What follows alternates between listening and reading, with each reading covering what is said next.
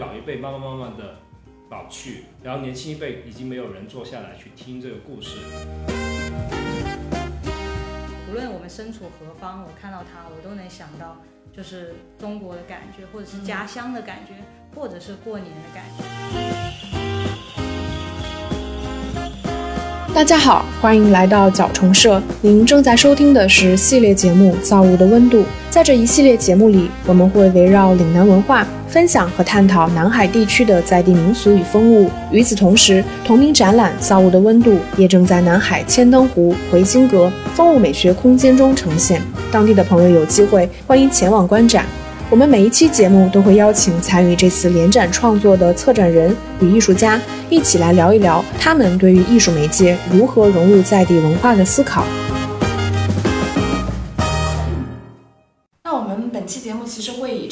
个佛鹤狮为主题来聊一聊我们这次的创作，然后以及本地的风物。那我们这期节目就很开心邀请到了嗯负责佛鹤狮这个板块的艺术家阿星。大家好，我是负责这次佛赫斯主题的创作艺术家阿星。嗯，然后我们也邀请到了，就是呃阿星这个负责团队 SOAR 的主理人阿辉，请阿辉给我们打个招呼。Hello，大家好，我是 SOAR 团队的主理人阿辉。嗯，然后以及就是我们已经聊过好多期的景聪老师。大家好，我是这次策展人谭景聪。对，景聪老师今天的身份就是又切换到了策展人的身份。嗯。那我们这期其实呃聊的是这个还是南海地区的这个本地风物，就是佛鹤狮。那我们先来聊一下，就是因为其实我知道这次所有的创作其实还是基于说艺术家前期对于啊、我们要去呃创作的这个本地风物其实是进行了一定的调研的。我们其实是进行了这个实地探访，是是啊狮头扎作的这个手艺人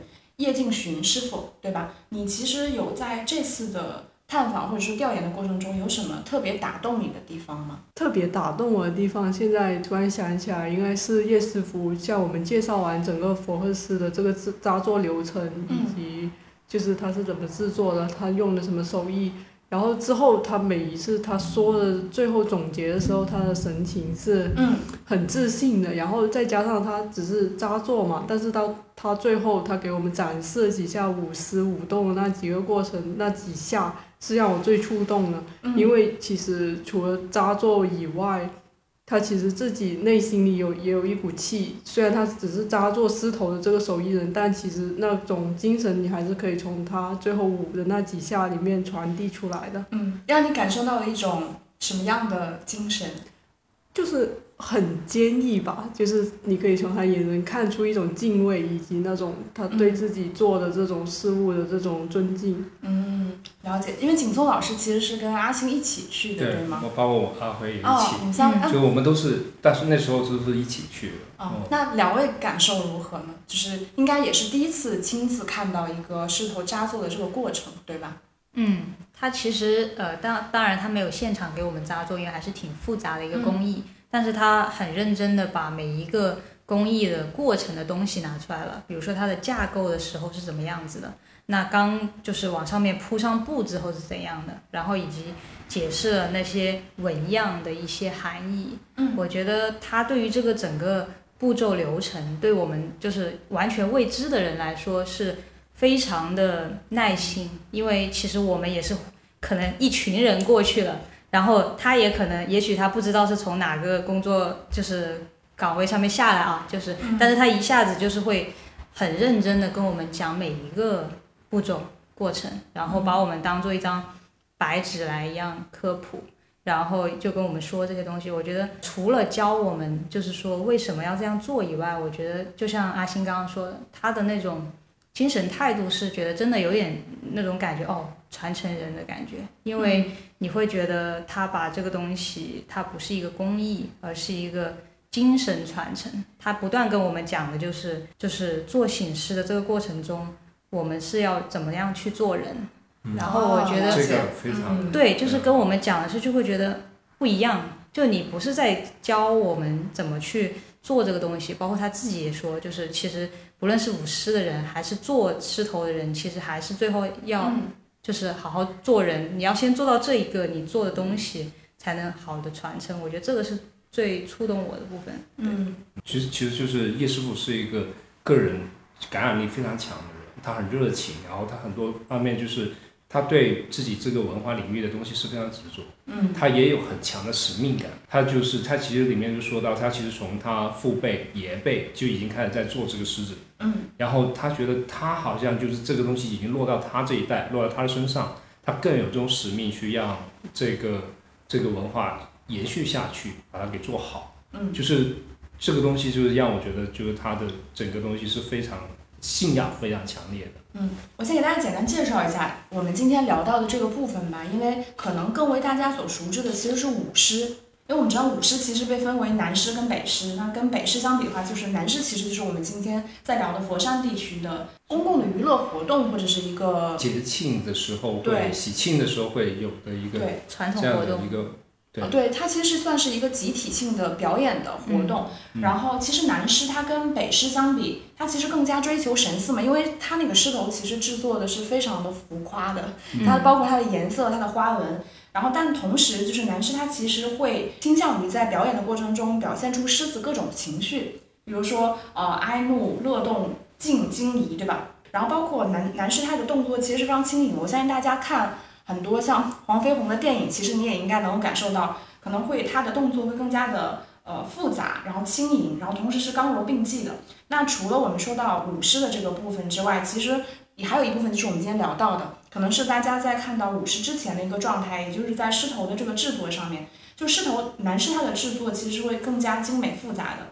然后有一句话叫“天下醒狮，皆出南海”，我觉得这个地位其实应该是非常高的，因为南狮其实呃就是醒狮的这个发源地嘛。我看其实是早在明初的时时候，其实就已经有专门去制作醒狮狮头，然后的这种工艺在了。而且就是前面几位提到，就是其实是在那个制作狮头的部分，它其实分成很多工艺，因为前面几位提到了，可能分成像这个扎，就是最开始狮头的那个像框架的一个对。框框架的一样的东西，然后第二部分可能是铺，就是往这个架子上去糊这种砂纸啊、等等，然后第三步其实就是写，就是会配上各种的花纹。我知道可能比较有名，像这个唐草纹、草尾等等，其实都是在上面。然后最后一部分可能就是装饰，会加一些类似于像这个绒球啊，然后兔毛啊等等。然后但是它制作完成之后，我们知道在这个地方其实会有一个地方没有做，就是师傅不会去负责点睛，因为点睛我们知道在这个武士文化里面是一个非常重要的东西。因为醒狮它其实就有点像说狮子它是在沉睡的状态，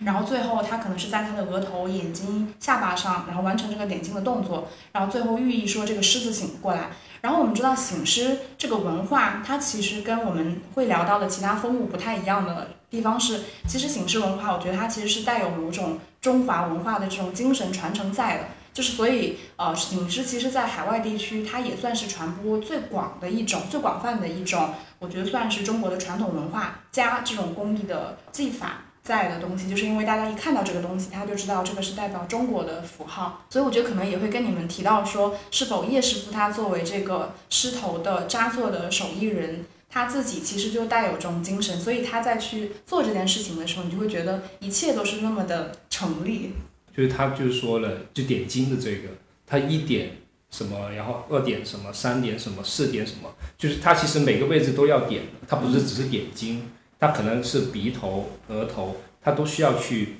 用那个笔去碰一下，让这个狮子重新复活起来，或者就醒起来。嗯，所谓醒狮，就本身这个狮狮子因为没点这个东西的时候，可能还是属于在沉沉睡的状态状态，嗯但是它通过这个点然后起来，而且它其实这个东西背后还有一些故事的。它是其实这个狮子它是在什么地方？还有大头佛啊，对大大头佛，就大头佛跟这个狮子之间是有一段故事的。嗯。啊。但这个故事呢，它其实就是通过口口相传，嗯，但是就没有文本的记载，它只是通过老一辈跟年轻一辈去说。然后呢，但是因为老一辈慢慢慢慢的老去，然后年轻一辈已经没有人坐下来去听这个故事，嗯。慢慢慢慢这个东西已经被失传了，就也没有人通过文本的方式把它给记录下来。啊。其实我觉得就是这个就是可能就是这个东西文化的一个缺失，因为虽然我们年轻一代很多人都不知道这个狮子它它的故事，我们只能看到就是狮子这个东西它舞动哦摇走，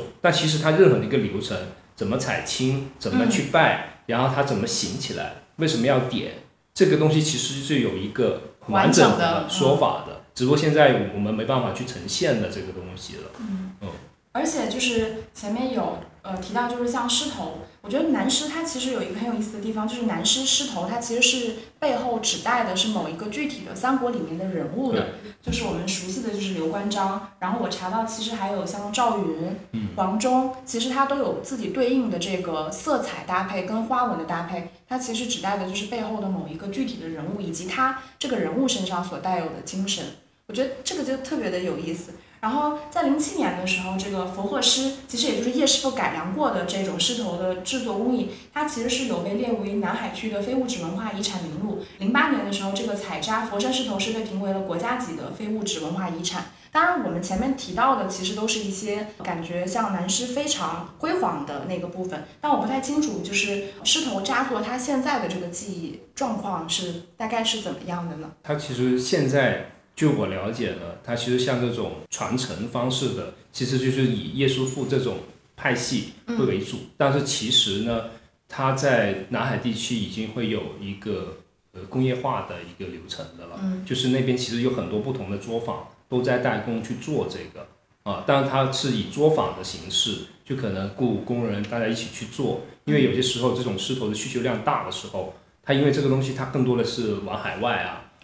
因为它主要是因为狮头文化呢，是很多时候是呃给到那个广府文化的人，因为他们大部分人都是在海外，在在东南亚或者在北美或者在欧洲，所以他们逢年过节，他们唐人街那边都需要这个狮头，所以他们就会向国内这边去定制，然后这个狮头就过去，其实是一个这样的一个情况，所以呢就导致到。这个产业链的出现，也还是会有这个产业。叶师傅他们算是一个革新者。嗯，所谓就是因为刚刚说的刘关张的这种传统狮头呢，它是一个最早的一个传统的形态。但是因为叶师傅他在结合了鹤山狮，然后它的那个整个样貌它稍稍调整了，让它更可爱了。嗯，比如他用的毛，它不是用传统那种猪鬃毛很硬的，它是用了一个很软的毛。然后整个嘴唇啊，所有东西它就变得更可爱了，整个造型就是更更亲民、更娱乐、更更可爱，感觉可能没有那么凶，没有那么强，对，就没有不会显得一个狮子很凶了，突然间就可以乖巧了一点点。这个也是博克斯的一个特点，而且这个就是他们呃叶师傅他们这个把这个东西一个一个转变，嗯嗯，所以他们还是有这种传承。第一个他革新了，第二个他们以家族作坊的形式来去传承。但是就是狮头的其他的那个方向的话，还是有其他的去做这种产业链，但是跟这种传统的是有区别的。我我问一下，就是狮头扎作它的手艺门槛非常高吗？因为比如说其他国家的，比如说他们唐人街需要这种舞狮的表演，他们这个制作是没有办法在当地有这种手艺人完成的，是吗？对对。因为感觉狮头就是体积比较庞大，它其实相对而言也是比较脆弱的。对。这个远程运输。可以想象它的成本还是比较高的。嗯嗯，对，所以做一个狮头，其实它是有难度的，因为怎么弯，然后因为它是用竹编嘛，嗯，它其实它里面自己有一个结构的，嗯，就是这个结构你要把这个狮头的一个形状你能编好，然后还要糊纸，它其实这个东西是有一个技术门槛在这里，如果你不熟悉的，你糊的一个形状是不行的，因为这个东西它要涉及到后期的舞动，它要用力。嗯，它所以它其实也涉及到一点力学，所以必须得要足够的经验，你舞出来的就做出来的狮头要足够的结实，嗯，可以不停的舞动，啊，所以就等于说就是还是要有专业的师傅来去带，然后去做这个东西，就是又要结实又要轻便，对对吧？对对对。那我不知道阿星，你其实有在就是叶师傅的，就是算他的工作坊嘛，嗯，就是叶师傅他那边有看到一些就是他制作的不同的。这种呃狮头，比如说我们提到有刘关张或是其他的，你有感受到，比如说不同的狮头之间，它有给你传递某种不同的情绪，或者是你有感受到它们的区别？他那时候好像给我们展示，就是他现在改良过后的那一个狮头，嗯，我能看出就是它里面的结构的不一样。但是如果说是情绪的话，好像因为只是展示了那一个 情绪这个词，可能也说的不是特别的好。对，我是。觉得说会不会你在看到某一个狮头，它给你传递出来的东西会一瞬间激发你的创作，你会觉得嗯，这个东西是你想要加进你的创作里面去。嗯，就是他拿出来的时候，因为他有给我们看，一开始是主编的，然后到最后上色完成的那一个，然后当他翻过来的时候，我觉得他背后就是醒狮的后脑勺的那一块，它会有一些草样的那种纹样。嗯其实那种颜色就跟之前的古代那种形式有一点不一样，就是它添加了一些现代的一些就是荧光的颜色，或者是让它的颜色看起来更加绚烂，就是也是更被现在年轻人所接受的一些色彩。嗯然后我觉得这一个是我可以就是到时候用在展览里的一个元素的部分。了解，哎，所以佛山这边它还会在一些特别的节气，然后节日或者是活动里面有这个形式的表演吗？一定会，啊、那它就是在本地其实发展相对而言还是不错的。嗯，比如说一些新店开张，嗯他就会邀请狮队，喜庆吧，其实就是一种我们可以在广东各种值得开心的时节能看到它，嗯例如开业，它需要那种很就是吉祥，然后然后很振奋人心的时候，我们可以看到它。那过年的时候，那必定是有它的了。嗯其实我们很容易把它跟就是吉祥串联在一起的感觉，嗯有有那种振奋人心的感觉。今年不是疫情，就是就是完全过了之后呢，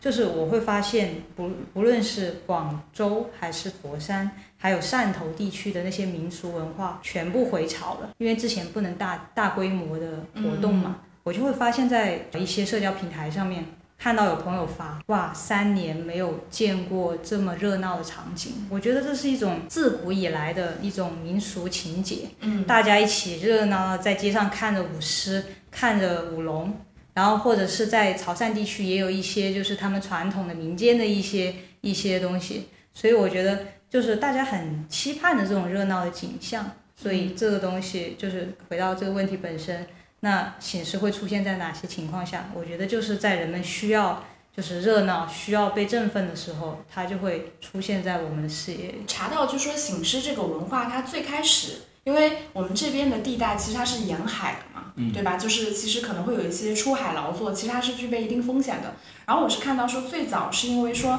这个地区它出现了一个怪兽，但这个都是传说。嗯然后说制作出来醒狮，它其实也是一个怪兽的样式，然后通过加一些比如说这种锣的声音，配合这种舞动，然后以达到这种比如说消除灾害，嗯然后预报吉祥，就是大概这种意味在。嗯所以我觉得醒狮在这种特殊的节气，比如说开店、新店开张等等，感觉都是有这种，就是你坏运气走开，对吧？嗯然后好运要来，财运要来，对好像都是有这个意思在。然后包括前面前面景松提到的那种生菜，对吧？我查到说生菜它其实也是个谐音梗嘛，生财，对吧？对，我觉得这边真的很喜欢，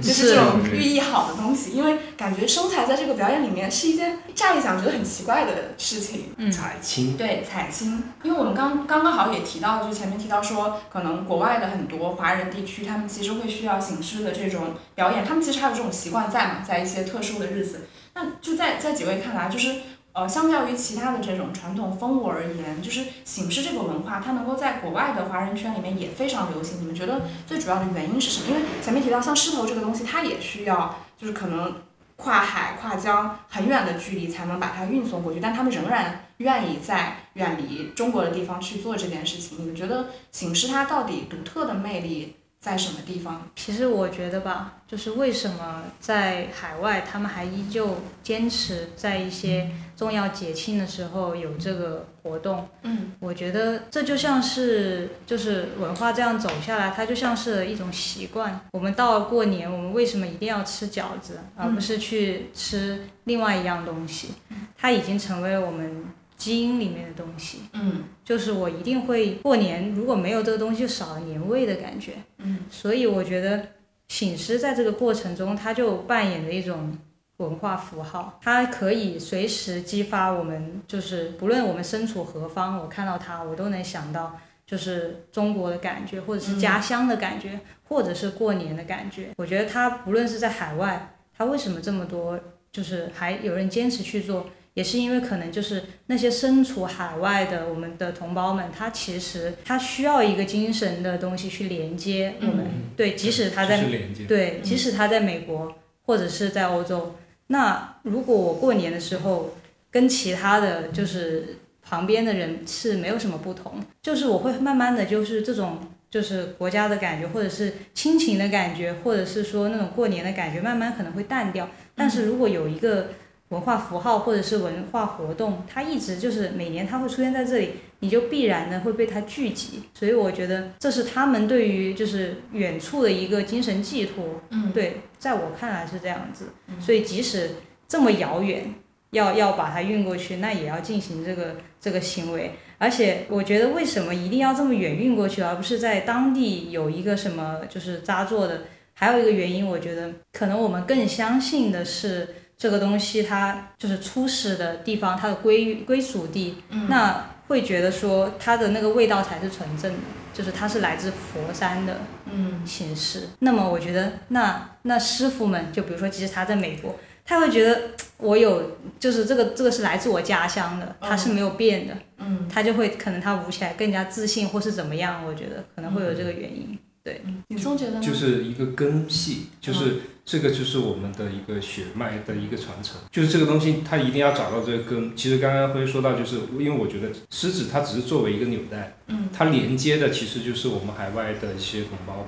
嗯，他把这个东西带过去了以后，但是这个情感的寄托还是在的，因为这个东西必须得要原来这个地方哦，比如说我我们可能来自广东，我们来自福建，我们来自哪里？然后，但这个东西呢，它就是传承了这个东西，它把这个东西带过去。它除了其实就是丝绸以外，还有鼓，嗯，还有整套的一个设，就是衣着，它其实是整套打包的啊。因为包括我们去到了那叶师傅那里，我们还看到叶师傅他也除了做丝绸，他也做那个鼓。它其实这个东西它是一套的东西，就是等于说我们是也是道具，嗯，就是等于说他们拿到这个呃这些整批道具过去以后。到另一个地方，那个人只要穿上去，他感觉哦，其实我就是像在我家乡一样，在我的老家，我也是能感受到这个东西。嗯，它其实就起到这个作用。本节目由角虫社和耳光联合制作，欢迎大家在我们的节目下和我们互动交流。我就是我自己的想法是，主因为它跟我们提到其他很多风物。或者是传统文化不一样的，就是形式，它其实是一个集体性活动，嗯，它其实是一个只有中国人才会就是感受到跟参与的一种文化，而且狮头它确实非常的有特色，那个就是一个非常中国化的东西，就是别的国家它其实不会有这种审美，不会想要制作这个东西，所以你放在那里，放在一个可能异国或者是异域的环境里面，它其实一下子就会有一个身份的证明，就是我们是中国人。对吧？然后它可能势头本身它具有一定，就是我觉得中国人这种自强不息的精神。但我觉得其实我自己想，我觉得可能还有一个原因，就是因为它其实是一个文化的连接，但它可能不仅仅是你在国外跟你在祖国的这种连接，我觉得其实也是当地这些人的连接。它其实有一种我在告诉外国人的一种，就我觉得甚至是小小的震慑。就是你看我们中国人的这种文化，它非常的霸气，对吧？我们有像打那种大鼓，然后有这种舞狮，非常的洋气，所以感觉它其实也是在当地彰显一种中国人的这种文化的感觉。嗯，比如说像我们其他提到的其他风，比如说我穿了一件香云纱的衣服，这个可能国外的人他会觉得这件衣服很好看，但他不会意识到说这个你是你们中国的这个技艺多么的高超，或者是我对你有多么的尊重。但舞狮它其实就是有一个这种更张扬的。东西在，其实你想想，你在国外去进行这种非常大尺幅的涂鸦的时候，其实我觉得它某种程度上的。意味其实差不多的，因为你你做的虽然是涂鸦的艺术，但它的风格非常的独特且东方，我觉得也是非常张扬的。其实我觉得大家应该一看到就会知道这是一个中国的艺术家做的。对呀，你不是说你那个时候在法国那边画的那个，之前你只画了一个眼睛的时候，就有个老人，他住得很远，他的创作是有一点像是真的有点像我们中国传统画法那种，他不是说我先打点。定位的那种，他会有一种他的创作过程，也是一个欣赏的感觉。嗯，对，从局部推到整体，它不是整体，然后再去回归局部。了解。它是一个国画的一个画法。对，所以他就就是之前有过这个经历，就是有一个老爷爷，他因为我们那个墙很大嘛，嗯，他住的很远，可能你可以理解为两三个街区以外，他在他家的阳台上面就看到了。对，他就一直想着可能过来看一看。对。就是其实我自己在画涂鸦的时候，就是会有一些街区的观众或者是当地的人会过来跟我就是聊天。但是虽然我是一个亚洲面孔，但是他们从来不会觉得，哎，你是不是韩国人或者是日本人？他一定会觉得你是个中国人。然后有一次我就会很好奇嘛，然后我就问他，就是你到底是从哪一点觉得我是中国人？然后他就说，嗯，因为就是从你画的时候的那种技法来说，有点像那种中国的书法，写毛笔画的那种笔画，就是那种抑扬顿挫的感觉。我说哦，原来是这一个，我自己都没发现。然后我也问了好几个艺术家朋友，他也是说，就是画的姿态里面会这样子感觉到。然后对，这就是我觉得一个文化传承，就是那我是觉得像醒狮这一个东西，它也是有着这样的意思在。之后你的涂鸦表现出来的东西是非常大气的，它它不仅这种大气不仅是说大尺幅展现出来的东西，我觉得也是你的风格展现出来。我感觉好像日韩并没有类似这样的风格，所以它其实是一个非常非常标志性的，或者说非常清晰的，我觉得是来自于。就是中国文化的东西。对，我觉得中国艺术家的一个，就是中国涂鸦艺术家，他会有一种传达出来的感觉，就是他比较写意。嗯。但是如果你反观日本的一些艺术家，你会发现他们的壁画会特别严谨。嗯。就是特别要求特别精确，就是不会有任何差错。他们更像是就是对某种技艺的痴迷程度。会更加的什么？就但是如果是观观看中国艺术家，他可能画的内容啊，或者是什么，他会比较抒情，或者是比较。写意的，嗯嗯，哎，正好聊到这了，我们可以先拆开来聊一下，因为你其实是做这个街头，呃，其实是你是做涂鸦，那你觉得就是你接触到的，比如说中国的涂鸦的模式，或者是你自己在做的这种涂鸦的创作，跟你接触到的其他的艺术家或者是其他国家的艺术家的创作，你觉得会有很大的差别吗？因为我确实不太清楚，是不是不同的国家地区或者是艺术家，他有自己非常喜欢、擅长或者是不同的流行的方向？那那个是否会给大家很清晰的感觉到说这个东西它是属于什么样的？我觉得不同地区的涂鸦它当然会有一些不同的差别，因为它代表了某种趋势嘛，就是大家那个地区的审美。就像法国，他们会更多的一开始流行的是那种剪纸的模式，就是欧洲那边像 Banksy 那种剪纸纸模涂鸦，他们在法国就会比较流行。而你反观西班牙的艺术家，他们的艺术会更加的多变。就比如说 e r a s e 或者是一些别的艺术家，他的形式是很不一样的，而且更多的是以人物为主，或者是静物。那美国这边就是更加嘻哈，更加潮流文化，就是他会用一些就是海报啊，或者是一些拼接的方式去进行他们的涂鸦创作，就偏写实。但是中国这边也有中国跟。亚洲大陆的这些特殊的一些，对，因为刚刚说到，其实就是像 Banksy，其实 Ban Banksy 就是之前很火一段，是他的作品有一个气球放出去的，然后那个小孩的那个作品，然后在拍卖会上被碎掉的那个，那个就 Banksy 的东西。他的那个创作方式是用纸模的形式，就是先抠了一个纸模，然后呢直接在在上面去喷，就是这种这种这是一种涂鸦的一种方式，它不是直接用喷漆去。绘制，它是先预制有一个纸纸的模型，然后再去喷的啊，这个是从表现形式上面会有区别。那其实反观就是欧洲这边，欧洲就是等于说法国、英国这边呢，它会比较流行的是用纸模啊。那其实现在慢慢的已经很多就是艺术家他会更普遍了，大家可能就是想表达什么，他都都可以用不同的方式来去做输出。那但是它的主要的载体还是以喷漆。啊，不管是用纸模的，或者直接喷的、直接写的，当然就是在涂鸦里面，它其实也分几个类别，我们叫做 writer，就可能就是写字人，也有叫做 artist，就是可能就是他的绘画里面会有画一些人物啊，或者甚至是他有自己很强的概念的输出啊，这种就是叫 artist。其实我们刚刚说的 bankers 就班克斯，他其实他其实自己呢就是一个属于 artist 一个很明显的。而且是基本上现在世界上都很知名的。他除了自己的作品里面有这种呃喷漆的形式，他很多时候是有观念的输出。比如他他会去到一些呃中东战区的时候，他会专门会在那个地方，呃战区的时候会有一堵墙，在墙上面会给他去绘制一个洞，绘制一个洞，然后就向往说这个洞、这个墙、这个战争，以就是会对会有一个希望的一个景象，因为他。作为一个艺术家，他能身设身处地的去到那个地方去做，他本身就是一个社会性的行为。嗯，他就带有自己的观念去来去表达这个东西，就这个就是是否带有观点？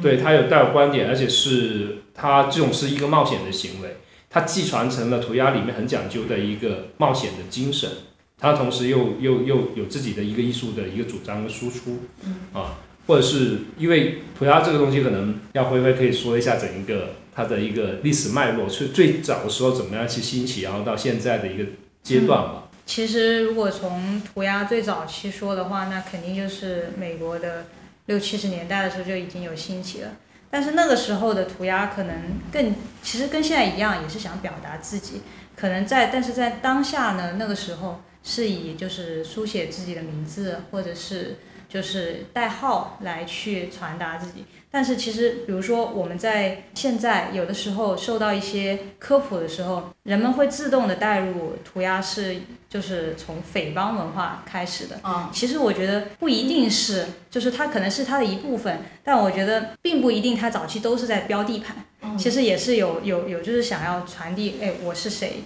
我在哪里，就是你可以看到我的一种感觉。但是它它从那个时候起源，其实你会发现它就是想要传达他自己。嗯，那为什么到后面慢慢丰富到现在有图形有画面，就是不仅是签名，它其实就有一点点像是在那个过程中有一个竞争或对比。就比如说，哎，我也在签名，你也在签名，那哦，完了，大家都知道有这两个人了，那又有什么特别的？那好，那我来我来把我的签名设计的更更好一点，那么我就出现了有颜色、有阴影、有外外轮廓哦，嗯就慢慢有现在的就是呃涂鸦字体，就是很完整的、非常精美的一幅 piece，就是能够哎除了一个标记以外，我更认识你了，都就包括为什么到后来可能七零年代有人去画火车。他其实也不不是他的目的，肯定不是想要去破坏它，他可能以站在他的角度上面去说，我要让这个火车带着我去让全城市的人认识我，他还是在传递一个就是让大家认识我的感觉。那到了后来，可能就是画大型壁画，就现在一样的，就是它很大的空间强势的出现在我们生活中，它其实一样也是传递我是谁，我在干什么。嗯，就其实它整个脉络你会发现。会比较强调，就是说我自己以及我想表达什么。它并不一定是说，哎，你要看我画的多好。你会发现，他们输出的有的时候是观点，有的时候是现在发生的事情，有的时候是就是一些简单的，就是近期发生的事情。它一切都是在表达，只是说它可能借助的就是墙体，跟不同的艺术不一样的就是它就出现在墙体。我觉得这是街头艺术为什么在现在这么大范围的，就是有一些年轻人去一直就是虽然没有其他传统文化那么多，还是有新的年轻人进来，也是因为他会更加直接的、直面的去表达，就是他会直接的出现在公共空间，这是现在的就是街头艺术这一块，我觉得是比较更适合去表达的部分。对，从从最早的部分去开始，因为其实我觉得整个涂鸦的脉络是非常长的，虽然在可能对比一些传统艺术来说是很短的，它的它的可能都还没有超过多少，没有超过一百年，但是它其实整个脉络里面都是有顺序的。就我刚刚只是轻微的点了一下，因为它还是挺长的。那包括说回中国，涂鸦文化进到中国来。它其实也是一样的，就是比如说最早的时候，广州，我们现在在广州，其实广州是算是涂鸦比较早进入的一个地区了。那就是从刚开始，就是有年轻人认识到这个西方文化，其实也是还是在学习的状态啊，可能是有一种，就是因为当这个人不知道这个产物是什么的时候，就会有一种可能呃，我学习临摹的部分。但是发展到现在快二十年了，然后你会发现中国的。涂鸦艺术家，他也已经就是摆脱了，就是可能之前那一套，就是完全的只是签名或写字体，他也开始有阐述他自己的观点和想法。对对对，可能像阿星，或者是像其他的一些就是中国的艺术家，对啊，像景聪，景聪老师，对对对，就是你会发现他的，就是他一定会有个过程，从从你会觉得这个东西很酷，到你想要表达你的东西，到现在。他的这个过程是很完整的。我想问一下，就是呃，你前面有提到，就比如说涂鸦在发展的过程当中，它其实会逐渐的形成一些创作的手法，嗯，对吧？比如说你提到的阴影、轮廓等等。那比如说，当它进入到中国，一些年轻人他们想要去呃试图去做涂鸦这件事情的时候，它其实也需要一些比较呃系统化的，或者是说具有一套权威性的这种语言，像我们学习其他艺术一样，它其实有一套比较完善的这个呃学习的方式方法。那涂鸦它其实一个可能不熟悉这个东西的年轻人，到他进入这个里面，他其实是要有什么样的学习的过程吗？我的经历一开始入职也是比较野吧，因为我也是自己看视频，然后自己摸索的它里面到底需要哪几个步骤，应该怎么样去做。嗯其实这个东西不像师头传承那样，它有一个很完整的脉络，你知道应该第一步要怎么做，嗯第二步要怎么做。那其实我接触的时候也是自己摸索比较多吧。我是一三年开始画的，嗯那时候也是在网上看视频，自己找资料，应该第一步要怎么画，然后逐渐摸索吧。我觉得这个主要跟别人交流的比较多的话，你可以会有一些不同的见解，因为这个更像是一个，嗯，怎么说呢？它有点像是武术的切磋，嗯就是你可能会打这套咏春，他可能是用的别的招式，但是就是它的脉络是一样的，就是要怎么把别人打死。我懂，就是一边学习对方，对吧？观察对方，嗯。学习对方，然后嗯最后目标是要干掉对方。对对，其实就跟我刚刚讲的，为什么会从签名到后面有壁画，嗯。它其实在交流途中有竞争的。嗯。嗯，对，所以他说为什么就是在刚开始的时候是可能交流比较重要，因为其实就像你刚刚说的，其他的是有步骤的啊，怎么去学习这门艺术，但是涂鸦没有，他从来不会说有人告诉你涂鸦应该先怎么样后怎么样，嗯他就是。当然不知道未来会不会有啊，嗯但是现在呢，就是还是处于一个更自由开放的形式。不论你是不会画画，你先从拿喷漆开始，还是你是一个美院毕业的学生，你怎么去进入这个涂鸦的领域？它其实没有没有先后的，你们两个开始的点可能是一样的，然后它的步骤可能就是以现在来说，就先我们先懂怎么用这个喷漆嘛，等你会用了之后，那你究竟是想写涂鸦字体，还是你喜欢画画那些具体的图像？嗯对，就是可以去根据自己的方向去选择。然后我觉得最重要的就是你了解基本的文化，就我觉得这肯定是在一个刚开始的阶段是一定要做的，就是你要就像他说的，他在网络上面去看涂鸦的东西，他感兴趣了，嗯然后他就开始自己尝试去做。但是刚开始的时候你会发现，可能没有那么多群体能教你什么东西，你还是要自己去去摸索。然后等到你有一点东西，稍微有点东西的时候，你能写一个完整的草稿，或者是你能真的出去墙上创作了之后，你发在你的社群，或者是你主动的去拿你的作品跟一些其他的同类的人去交流的时候，你才产生了真正的连接。那个时候你才可能真正的去进行交流，然后在交流中你才知道哦，其实我这个步骤也许是不对的，有更好的步骤。对他没有一开始就上来告诉你涂鸦先干什么后干什么，嗯他一定是你先自己试一试，试了之后你会发现，你再去跟别人交流，发现哦，原来可以这样子。嗯，对对对。那阿星，你是从什么时间点？我觉得是找到觉得让你自己喜欢的那个创作的风格的。因为因为我看到就是你现在目前，呃，创作的这个方法叫喷漆雾化形体塑造法，对吧？这个其实应该算是你自己创造的。但我说的不对，你可以纠正我啊。我是想知道你是在什么，因为你其实你的创作也都是非常大尺度，可能像这个是比较小的，但我们大多数情况看到的其实都是非常大尺，就是你是在什么时间点确定自己喜欢、想要的是这样的风格，嗯这样的表达。就像阿辉刚刚说到的吧，就是你在某一个时期，你想钻研的点是会不一样的。就像刚开始的时候，我是学习涂鸦字体要怎么去写，但是写到就是写到最后的时候，我觉得其实我可以往某一个点方面去钻研，因为其实涂鸦它也有很多不同的方向你可以去发展，就比如说像加技能点一样，你可以从它的色彩上。去变得更加丰富，你也可以从你想表达的内容上去让人感觉更加深刻，又或者是从某一个技法点去出发，就是让你的风格更加的独特，让大家在街上看到你的作品就会对你更加的有记忆点。嗯那其实我选择的是就是从记忆这方面去出发，就是因为我自己比较喜欢那种有一点精确，但是其实它又是带有一种随心出发的这种感觉，所以我一开始就是我现在画在墙上的草稿，我会给它完成到百分之五十，然后剩下的百分之五十是在墙上去发生去完成的。那其实这方面就是我自己比较享受那种边画边想的这种状态。状态，嗯，对然后带有点开放的 是的，就是这里可以加多一点，或者是少一点，这是由我当时创作的状态去决定的。嗯那么，